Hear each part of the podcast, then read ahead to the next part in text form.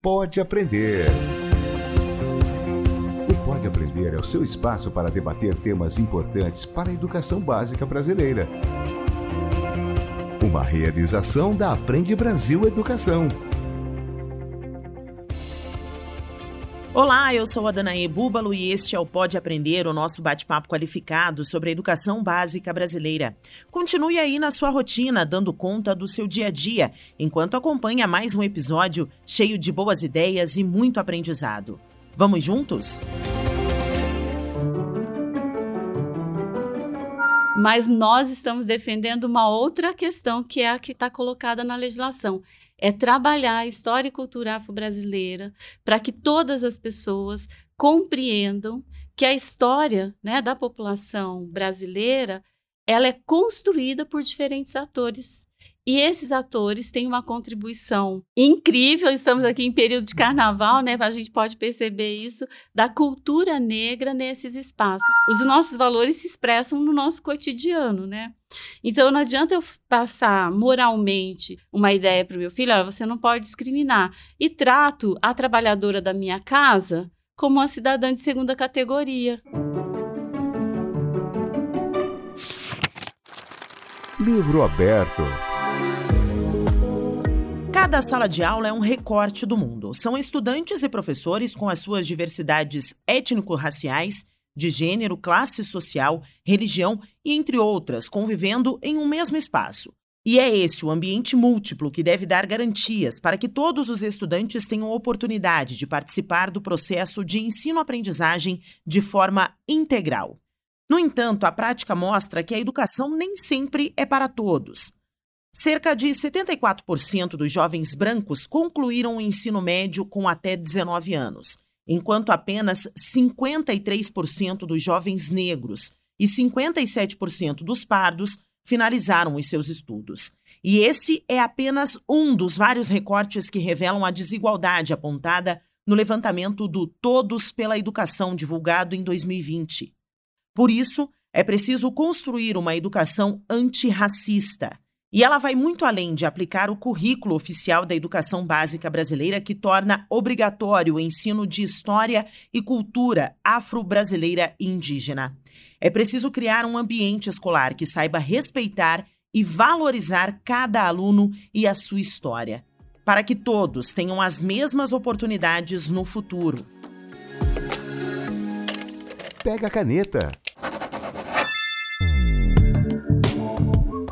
A nossa convidada do bate-papo de hoje, que traz ideias de como se comprometer com uma educação antirracista, é a Lucimar Rosa Dias.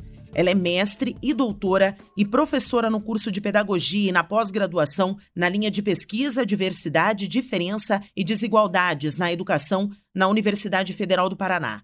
E é na UFPR que a Lucimar coordena o EREIA, um grupo de estudos em educação para relações étnico-raciais. Lucimar, primeiramente eu gostaria de agradecer a tua presença, a sua participação. Seja muito bem-vinda ao Pode Aprender. Muito obrigada, eu que agradeço o convite. Para a gente começar o nosso bate-papo, eu gostaria que você comentasse um pouco dessa importância da gente garantir uma educação antirracista dentro da sala de aula, né? Por que, que ela é tão importante nos dias atuais, digamos assim? É, na verdade, ela sempre foi importante, né? Que nós estamos vivendo um momento em que, além das pessoas negras, outras pessoas estão percebendo essa importância.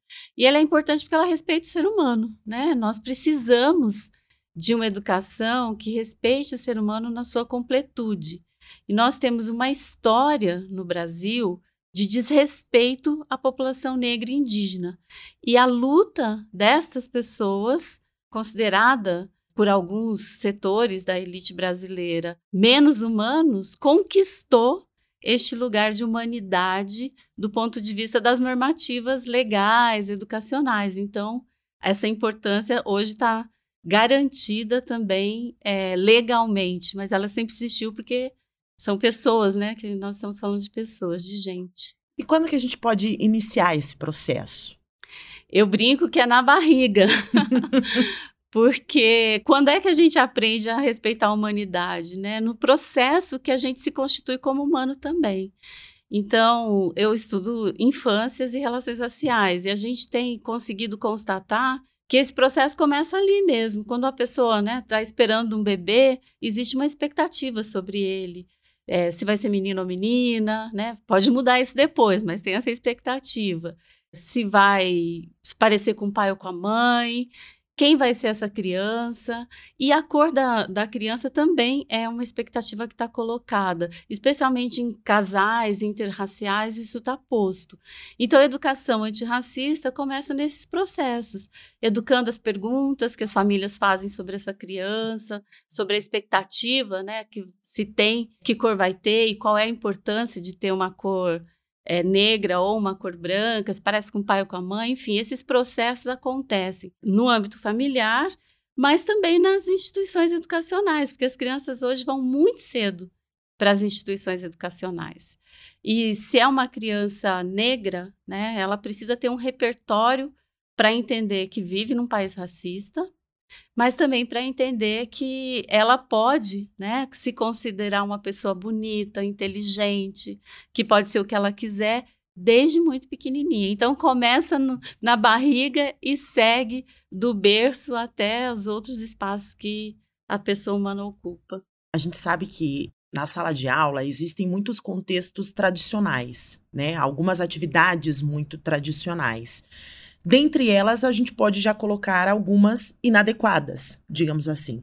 Quais você pode trazer para a gente como inadequadas e o que, que a gente poderia mudar dentro da sala de aula para que a gente possa trazer essa, esse contexto dessa educação antirracista para a gente trazer novas atividades, digamos assim, né? Trazer essas atividades já tradicionais que a gente pode hoje qualificá-las como inadequadas, mas trazer essas novas atividades. Como que a gente pode inserir isso dentro da sala de aula? Veja bem, eu não sei de quais você está falando, mas há algumas atividades que elas não são inadequadas, elas são racistas e elas não podem estar no ambiente educacional. Eu acho que você pode trazer esses exemplos para nós, né? Para os nossos ouvintes entenderem do que nós estamos falando. Exatamente, porque a gente tem que mudar uma cultura, né? A gente, por muito tempo, é, tem um conceito que está sendo bastante trabalhado, que é a ideia do racismo recreativo.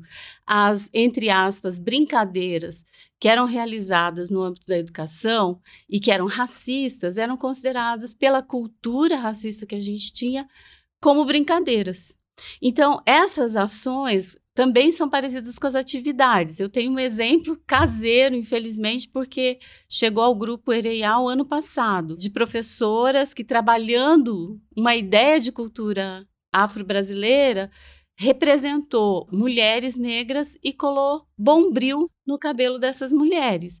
Então, veja, não é só uma inadequação, né? é um racismo que a gente chama de estrutural, porque é isso, ele é tão forte que ele impede uma profissional da educação de perceber o quão absurdo é esse processo e por isso que é preciso investimento das instituições educacionais, não só do Estado, mas das privadas também, porque a lei né, que diz que é obrigatório o trabalho de História e Cultura Afro-Brasileira, é para todo o sistema educacional e para todas as redes de educação. Então, quem quer ter um compromisso em formar seres humanos né, mais empáticos, que acreditam na humanidade de todas as pessoas, precisa formar professores. Não pode ser uma obrigação só do professor de se qualificar. Eu sou professor universitário, então eu sei que eu tenho uma responsabilidade também, que é na formação inicial. Né? Precisa, a universidade precisa trabalhar isso. Mas também tem uma formação contínua que a gente fala. Então, essa percepção é, de que não, não dá para tratar situações racistas como brincadeiras. A professora e o professor não pode ignorar isso, ou, ou, como eu não sei como lidar, porque isso acontece muito, né? O professor fica tão impactado com aquilo que tenta esconder, varre para debaixo do tapete o problema. E qual é a receita? A receita parece simples, mas é complexa, né? É tratar disso. Então, existe uma questão que é tratar do racismo quando ele se expressa, mas nós estamos defendendo uma outra questão que é a que está colocada na legislação. É trabalhar a história e cultura afro-brasileira para que todas as pessoas compreendam que a história né, da população brasileira ela é construída por diferentes atores E esses atores têm uma contribuição incrível. Estamos aqui em período de carnaval, né? A gente pode perceber isso da cultura negra nesses espaços. Então, a criança, seja ela branca, né, asiática, enfim, qualquer o seu pertencimento étnico-racial, ela vai trabalhar, ela vai estudar e conhecer uma outra perspectiva de quem é o negro, porque a gente, quando pensa em negro, pensa em escravizado, porque não foi à toa que essa ideia que a gente chama esse imaginário foi construído. O que, que eu quero? Que quando a gente falar a palavra negro, a criança pense no Lázaro Ramos, numa cientista, né, a Joana Passos, numa cantora, numa artista, numa médica. E isso quem vai fazer? Somos nós, a sociedade. E a escola tem uma contribuição assim importantíssima, inestimável. Eu, como professora, acredito demais no processo da educação, mas para isso a gente precisa se comprometer. Então, as, voltando para a questão, né, as atividades inadequadas precisam ser vistas como são, atividades racistas, e a gente precisa olhar o que faz e assumir que errou, porque a gente erra, mas que já passou o tempo, né, é necessário acertar. Falamos das atividades racistas, né, que devem ser eliminadas da sala de aula, mas quais são as atividades então lúdicas e práticas que a gente pode inserir dentro da sala de aula? Ah, essa é a melhor parte. Porque, como eu disse, é, o trabalho que a legislação diz é trabalhar a história e cultura afro-brasileira. O racismo é parte disso? É, mas não é a totalidade. Né? Nós precisamos, e eu aí vou puxar a brasa para minha sardinha, né? Trabalho, a gente trabalha muito com a primeira fase da educação, então a gente usa a literatura infantil, que é uma via incrível de trazer a cultura, de trazer a história, de trazer a ludicidade. O nosso grupo tem trabalhado bastante com brincadeiras. É, e tem uma coisa que a gente não investe muito, mas tem trazido. Nós somos muito acostumados a lidar com as línguas europeias, né? A gente sabe falar uma palavra em inglês, em francês. Mas nós temos línguas africanas, o Swahili, que às vezes está presente em algumas animações que a Disney faz e que a gente não conhece. E é tão incrível quando a gente faz com as crianças: olha, essa língua aqui é Swahili que, que, que é isso, né? Que língua é essa? Da onde vem? Aí a gente vai conhecer África do Sul, outros países que falam a língua. E isso tem com vários outros países. Então tem uma gama enorme de possibilidades, a literatura, a brincadeira, a linguagem, a música, a dança. A gente conhece demais a capoeira, é ótimo, eu adoro capoeira, mas a cultura afro-brasileira e africana tem muito mais para que as crianças conheçam do que a capoeira. E isso é possível trazer para a escola, né? Eu falei muito das crianças menores, mas eu tenho visto trabalhos incríveis sobre artes plásticas. Quem a gente consegue citar de artista plástico negro e negra? Será que a gente está fazendo, né? Até esse momento histórico, produzindo um determinado tipo de, de arte ou de cultura? Não, há, tem uma exposição linda no Moon sobre a produção de história e cultura afro-brasileira. Recomendo para as pessoas verem, porque a partir dali você pode puxar um fio que vai te levar para lugares né, importantes e esse, dessa herança. Esse já seria um trabalho já então com os alunos dos anos finais, né? A gente está trazendo essa forma mais lúdica da literatura para os anos iniciais e já essa questão mais, como você citou, do Moon, a gente já trabalha também com os anos finais. É possível se trabalhar uma educação antirracista em todos os períodos da educação em todos os períodos, em todas as etapas, em todas as modalidades. E essa ideia da ludicidade, né, uma coisa que a gente também defende, ela tem que percorrer toda a educação, inclusive ensino superior. Eu sou professora, é um desafio, né? Como é que você vai trabalhar o lúdico no ensino superior? Claro, cada um no seu processo. Mas a visita a um museu é muito lúdico, né? A conhecer uma dança, experimentar essa dança também. O Ereiá tem trabalhado com oficinas com professoras, então a gente forma as professoras também na vivência, que é um jeito também que a gente fala que é afrocentrado de conhecer, porque na cultura africana o corpo não está dissociado da mente. Essa dissociação se deu pela cultura ocidental, né? especialmente pela ideia do cristianismo. Então você tem que educar o seu corpo e seu corpo fica sentado né, e a sua mente é trabalhada. E vocês já viram em vários momentos, por exemplo, em Copa do Mundo, as seleções africanas se concentram dançando, elas saem da concentração dançando, porque o corpo tem né, artigos que falam isso, o corpo fala, e a gente pensa com o corpo, com o corpo inteiro. E isso é super importante em qualquer etapa da educação. Então, esses valores que tem uma teórica que chama Zoilda Loreto, ela chama de valores afro-civilizatórios a circularidade, né? Quando a gente põe jovens, adolescentes em roda para falar de si, para falar do outro, para pensar o mundo, a oralidade, porque a escola também está presa na escrita e deixa pouco esse estudante falar. Então são valores afrocivilizatórios que vão melhorar a educação como um todo, se a gente conseguir botar em prática. Perfeito. A gente sempre fala aqui no Pode Aprender que eu acho que a educação é uma forma como um todo, né? Não é somente na sala de aula, não é somente na instituição educacional, é a nossa sociedade de uma forma geral e principalmente a educação que vem dentro de casa. A família é muito responsável pela educação dos pequenos, né? Da, dos pequenininhos, dos mais novinhos. Como que então essa educação antirracista pode ser trabalhada dentro de casa? Uma tarefa, a gente pode colocar uma tarefa aos pais dentro de casa. É, eu tenho ouvido muitos relatos, às vezes as professoras contam para mim de situações em que as crianças manifestam uma atitude racista e elas falam, Lucimar, isso é culpa da família.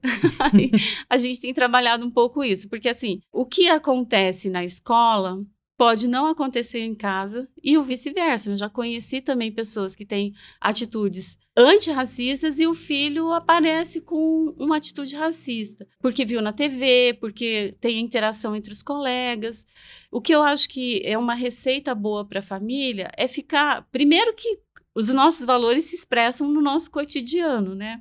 Então não adianta eu passar moralmente uma ideia para o meu filho, olha, você não pode discriminar. E trato a trabalhadora da minha casa como uma cidadã de segunda categoria. Ela come depois que eu como, né? Ela come o que sobra. E a gente sabe que grande parte hoje das trabalhadoras domésticas são negras. Eu vou para a escola e a servidora que está ali limpando, que também em sua maioria é negra, não recebe nenhum oi meu, porque o que interessa é a diretora ou a secretária.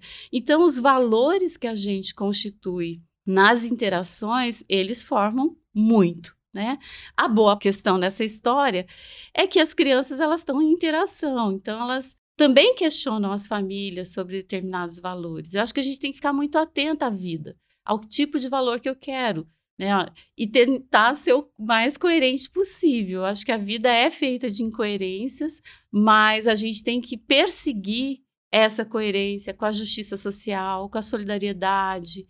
E não existe justiça social, não existe solidariedade é em relações em que o racismo opera, né? Então eu preciso estar tá o tempo todo me olhando, me perguntando, como mãe, como pai, como avô, e também olhando e perguntando para esse meu filho, filho, o que, que você está fazendo da sua vida em termos de constituição de humanidade? Para se inspirar. Agora é hora da gente se inspirar. E o depoimento de hoje é da Kátia Cristina Dias da Costa. Ela é assessora da área de educação física da Aprende Brasil Educação. Olá, meu nome é Kátia, sou assessora de educação física do Aprende Brasil e também, junto com, com a Camila de Souza, a gente elaborou um projeto que iniciou em 2021, uma sequência de lives com a temática das relações étnico-raciais na escola, e onde nós correlacionamos também com outros temas para promover o enfrentamento né, do racismo. E aí, junto a esse projeto, a gente elaborou e também disponibilizou o primeiro módulo, ou a primeira parte do curso das relações étnico-raciais, né, cujo tema era Reflexões sobre práticas pedagógicas, caminhos para uma educação antirracista. Os professores se inscreviam, podiam participar do curso, das lives, e ao final a gente convidava para eles escreverem sobre as suas práticas pedagógicas para o enfrentamento do racismo na escola. Em 2022, a gente replicou esse curso e a gente teve bastante êxito assim no acesso dos professores, a gente conseguiu atingir cerca de 72 municípios, né?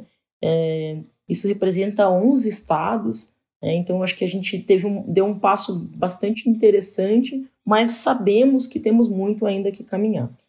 Agora, para esse ano, em 2023, a gente vai ofertar, junto com a primeira parte do curso, a segunda parte, que seria um módulo, seria uma noção de uma ideia de aprofundamento, né, de continuidade, então, para a gente refletir e colocar em prática uma educação antirracista, né? E esse, esse curso ele vai tratar de conceitos como identidade, marcadores raciais, da diferença, currículo, entre outros é, conceitos e temas também que a gente vai poder correlacionar. E aí a ideia principal é que os professores tendo acesso a esse letramento racial mesmo, eles possam construir projetos efetivos na sua própria escola, né? De modo a superar o, o racismo. Então, os trabalhos, a busca, a construção, ela é constante, né? E agora, em, em março, eu vou fazer uma palestra em Rondônia, na Undime, né? Para a gente pensar, para a gente refletir juntos, assim, sobre o impacto da Lei 10.639 de 2003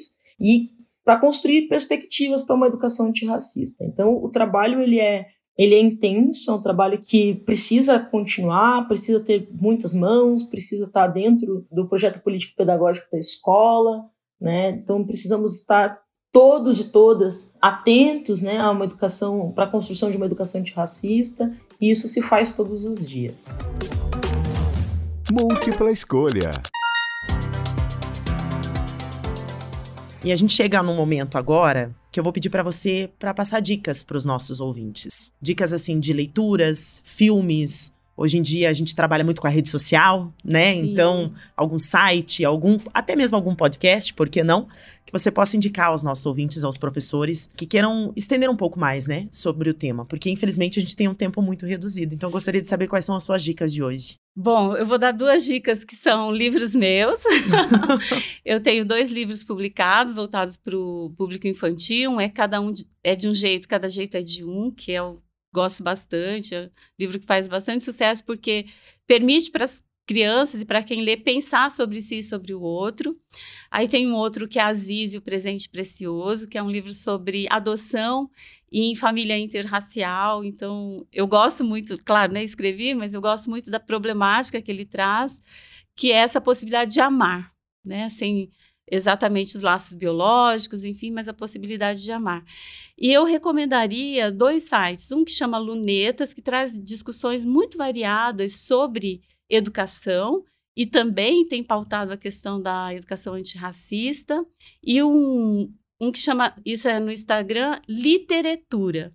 Ele traz muitas dicas de literatura infantil que a gente tem conversado no nosso grupo, que a literatura infantil não é só para criança, né? A gente também é, se diverte, aprende lendo literatura infantil. Então, eu ficaria com esses dois para as pessoas não, não se perderem, é, mas há muita produção interessante colocada à disposição no YouTube, no Instagram, em blogs. Bom, falamos do grupo, eu gostaria que você comentasse um pouquinho mais sobre ele, o trabalho que vocês fazem, ou até mesmo as dicas, né, que você mesmo comentou aqui no podcast, que tem várias dicas que vocês trabalham no grupo. Eu gostaria que você falasse um pouquinho mais sobre ah, ele. obrigada, é verdade. Tem a página também do grupo, esqueci, é EREIAGT. É um grupo, então, de formação de professores e de estudos e pesquisas. A gente pesquisa, sobretudo, infâncias e Mulheres Negras e Educação. Ele está vinculado à Universidade Federal do Paraná, né, o programa de pós-graduação, e ele tem feito esse exercício de dialogar com as redes municipais. As membras do grupo fazem muita palestra, discutindo sempre esse tema das relações étnico-raciais aí com diferentes abordagens, né? Literatura, o papel da mulher negra na educação, crianças negras e essa relação com a cultura afro-brasileira. É um grupo bem bacana, bem ativo e que também está sempre postando coisas na rede social. Diversão para casa. E eu quero então agradecer muito a tua participação hoje e vou deixar aqui aberto para você deixar os seus contatos. A gente sempre pede as redes sociais, muito, né? Hoje em dia, Instagram, o Facebook, mas um canal que o pessoal utiliza bastante aqui no Pode Aprender é o e-mail, porque eu acho que é uma forma prática, né, de você fazer uma troca. Então, se você quiser deixar aqui os seus contatos para os nossos ouvintes. Tá certo. O meu Instagram é Lucimar Dias, 03. E o meu e-mail é lucimardias.ufpr.br. Então, a gente também está à disposição de alguém quiser tirar dúvida ou pedir alguma outra indicação. Mais uma vez, o Pode Aprender agradece muito, então, a contribuição e a participação da Lucimar e também agradece a você que nos acompanhou em mais um bate-papo qualificado sobre a educação básica brasileira. Lembrando que o Pode Aprender é uma realização da Aprende Brasil Educação com a produção da banca do podcast. Para comentários e sugestões, basta enviar um e-mail para aprendebrasil@positivo.com.br. Acompanhe os próximos episódios do Pode Aprender na sua plataforma de podcast preferida, nas redes sociais e no site Aprende Brasil. Até mais! Com produção e edição da banca do podcast. O Pode Aprender é uma iniciativa da Aprende Brasil Educação.